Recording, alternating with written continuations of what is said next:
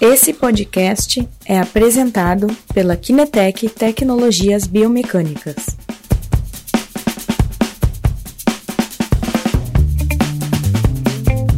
Boa tarde, boa tarde pessoal, boa tarde amigos, boa tarde apaixonados de biomecânica. Então, aqui é Christian Zaniboni da Kinetec.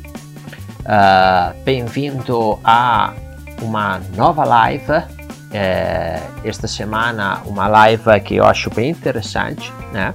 Uma live que vai retomar assuntos falados também de uma outra live.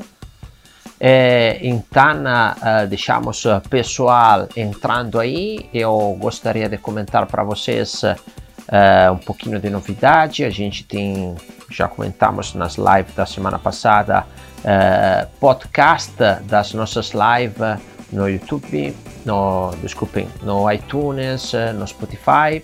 Tem também no nosso site, entrando no nosso site, tem a página de blog, lá você tem uh, uh, a página onde vocês podem acessar e escutar as nossas lives. E, mais uma vez, entrem no nosso canal do YouTube, onde colocamos lives e outros conteúdos. Uh, cliquem para se inscrever dá uma olhada aqui que a gente tem. Hoje eu estou começando a retomar assuntos já falados, mas mostraremos outros detalhes sobre estes assuntos. Então, uh, uh, pessoal está entrando, abanem ali, escrevem um hello, falem de onde vocês estão escrevendo. E, então, hoje a gente vai falar do teste uh, de caminhada de 6 minutos, tá? É, o teste de caminhada de 6 minutos avalia principalmente a distância máxima percorrida em 6 minutos. É um teste que é, normalmente se realiza colocando dois cones a uma distância de 30 metros, ou pode ser até menos ou até mais, mas em geral as literaturas que depois comentaremos falam de 30 metros, né?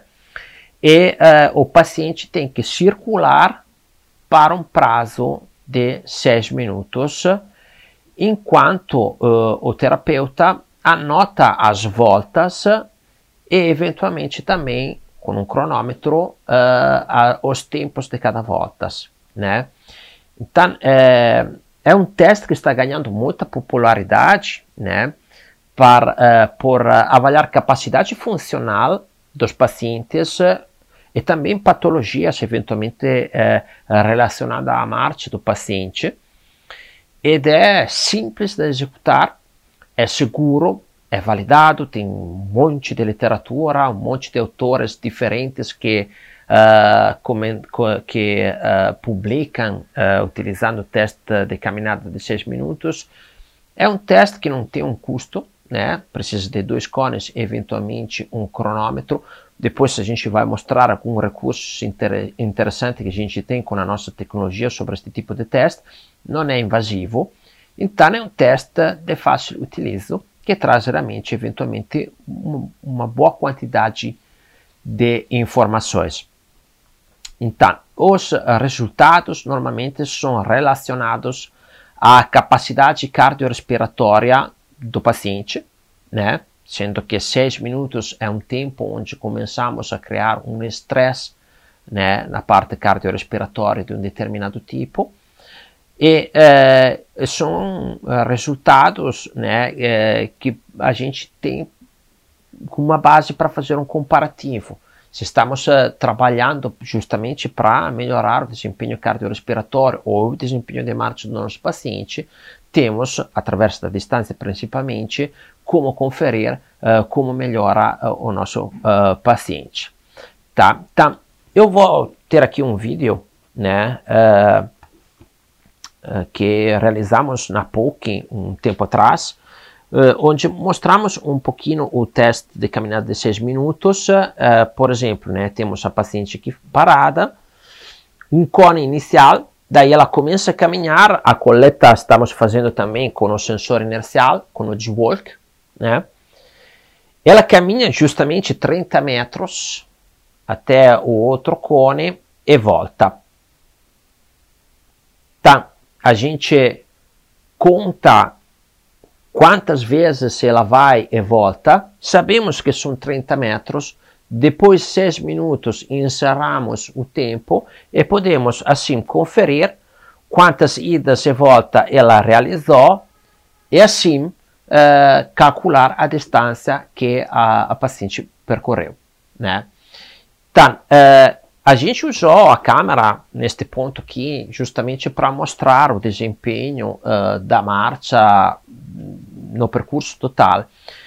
Mas uh, em uma live passada, né, que era do 10 de julho de 2018 com Guilherme, né, uh, tratamos este assunto. Ela está no nosso canal YouTube se vocês querem depois aprofundar o assunto que o Guilherme trouxe lá, né? Se chama Como aplicar análise de marcha na sua rotina clínica, né?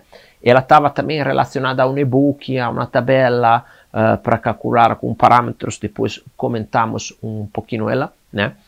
Mas assim, isto, uh, esta visão que a gente teve aqui eventualmente não é a mais certa, né? Naquela live o Guilherme comentou justamente de colocar uma câmera frontal ao cone praticamente dá poder enxergar o paciente quando caminha no plano frontal, indo e voltando.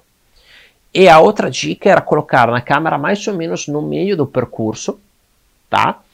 Onde podemos assim uh, conferir aspectos de marcha no plano sagital do nosso paciente. E ali é interessante porque uh, justamente depois de uma gravação, né, dá para ver se alteram parâmetros tipo comprimento da passada, fase de apoio, balanço.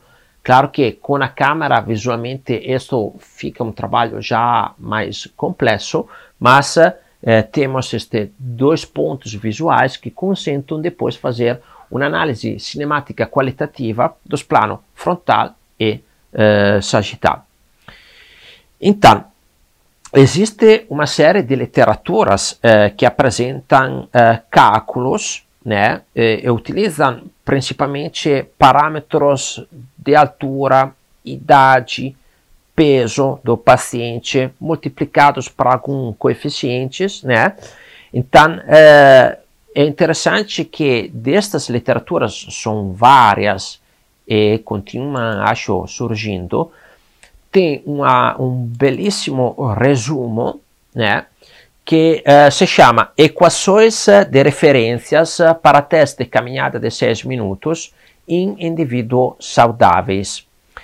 Então, uh, esta literatura aqui é muito interessante, né? Uh, porque ela vai fazer um comparativo de diferentes literaturas.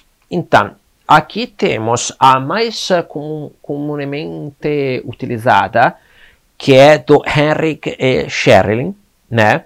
Eh, ela dá uma amostra randomizada, a maioria do pessoal usa a fórmula deste autor aqui, mas descendo a gente encontra também uh, umas literatura de amostras de uh, pacientes brasileiros, né? A mais famosa é esta de Iwa, Iwama, né, que uh, fala de pacientes entre 13 e 84 anos, então é uma amostra bem variada de idade, né? E, nesta literatura que estamos vendo aqui, descendo, depois uh, tem uh, os parâmetros uh, demográficos das pessoas, mas principalmente mais para baixo mostra a média dos subjetos, né, a média dos, dos parâmetros de distância de homens e mulheres, né, e para as diferentes literaturas com o relativo desvio padrão.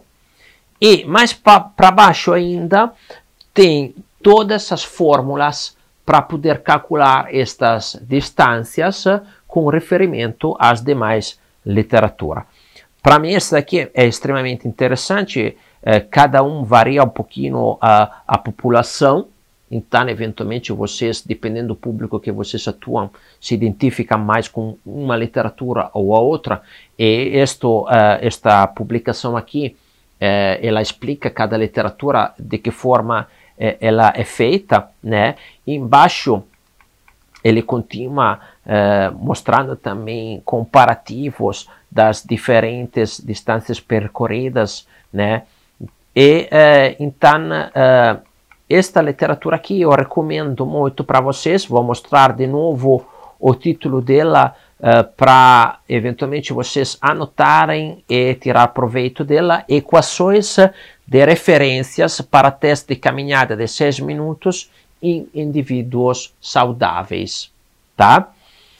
Ok, então, o uh, que, que é interessante, tá? Que as literaturas baseiam muito o assunto uh, na distância percorrida. Então, a gente vai normalizar a distância do nosso subjeto pela altura, pelo peso, pela idade. Principalmente, estas são as três variáveis que vão definir né, uh, também uh, o tipo de sexo, né, o gênero, se é masculino ou feminino. Isto vai definir uh, para, para, para nós qual é a distância hipotética do nosso subjeto. Mas naquela live, o Guilherme salientou uma coisa muito interessante, tá? Que cada pessoa tem uma velocidade ótima de marcha que devemos alcançar durante o tratamento e que ao tratar a marcha das pessoas com limitações na deambulação, profissionais da saúde têm o objetivo comum de aumentar a velocidade. Então, uh, a distância está relacionada à velocidade do nosso paciente. A velocidade uh, fica, na verdade, como um ponto de partida para aspectos de desempenho motor fundamentais, né? Então, o uh, que, que o Guilherme tenta uh, depois uh, relatar naquela live que a velocidade, né, ela tem uma, uma, uma relevância para detectar, além do desempenho motor, né, também aspectos como longevidade, qualidade de vida, tá? Então, a velocidade, que deriva depois eventualmente da distância, nos permite depois uh, conferir estes aspectos relevantes para os nossos pacientes, tá? Uma coisa uh, muito interessante, ele fala de velocidade ótima, tá? Naquela live, uh, voltando uh, a falar o nome da live, se vocês vão bu buscar no YouTube, no nosso canal, é como aplicar análise eh, de marcia na sua rotina clínica, clínica né? ele eh, comenta eh, de uma equação eh, proposta para o Leonardo Tartaruga e Monteiro no 2016, que é eh, um cálculo para entender a velocidade ótima para o nosso paciente, que está muito relacionada ao tamanho uh, do comprimento da perna do nosso paciente, né? o comprimento do membro inferior do nosso paciente.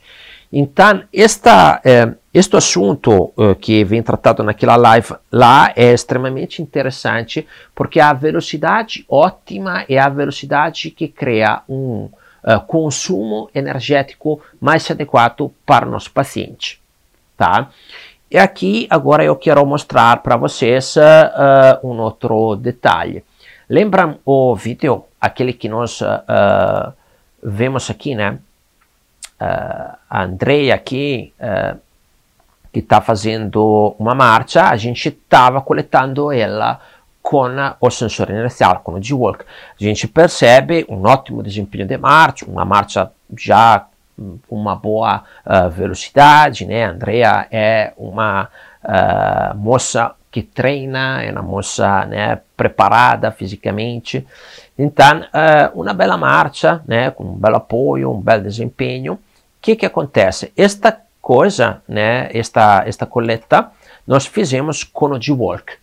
E agora eu quero mostrar para vocês uh, detalhes da coleta que fizemos com Andrea uh, para ver que, que a gente obtém eventualmente utilizando, ao invés do cronômetro e eh, simplesmente do, dos cones e, e, contar quantas vezes ela foi, nós podemos ficar cuidando muito visualmente e com as câmeras a marcha, porque o resto é o sensor que vai calcular. O sensor vai trazer para nós, né, aqui a distância percorrida, quantas idas e voltas ela, ela uh, realizou, ela uh, vai mostrar um índice de simetria da aceleração anteroposterior entre as duas pernas e depois me dá a velocidade média que ela andou, que é o parâmetro que eu busco justamente para entender estes aspectos qualitativos da vida dela, né? A cadência que ela usou e o comprimento de passo. O comprimento da passada médio e a cadência que ela tem são os dois aspectos que eu posso treinar se eu quero alterar alguma coisa na marcha dela. O comprimento da passada está é, literalmente relacionado à velocidade, né? Se nós uh, mantemos a mesma cadência, mas aumentamos o comprimento da passada, automaticamente irá aumentar também a velocidade. Ou se nós diminuímos o comprimento da passada, a velocidade depois irá diminuir. E aí que vem uh, a parte interessante. Ela tem uma velocidade ótima para ter um gasto de energia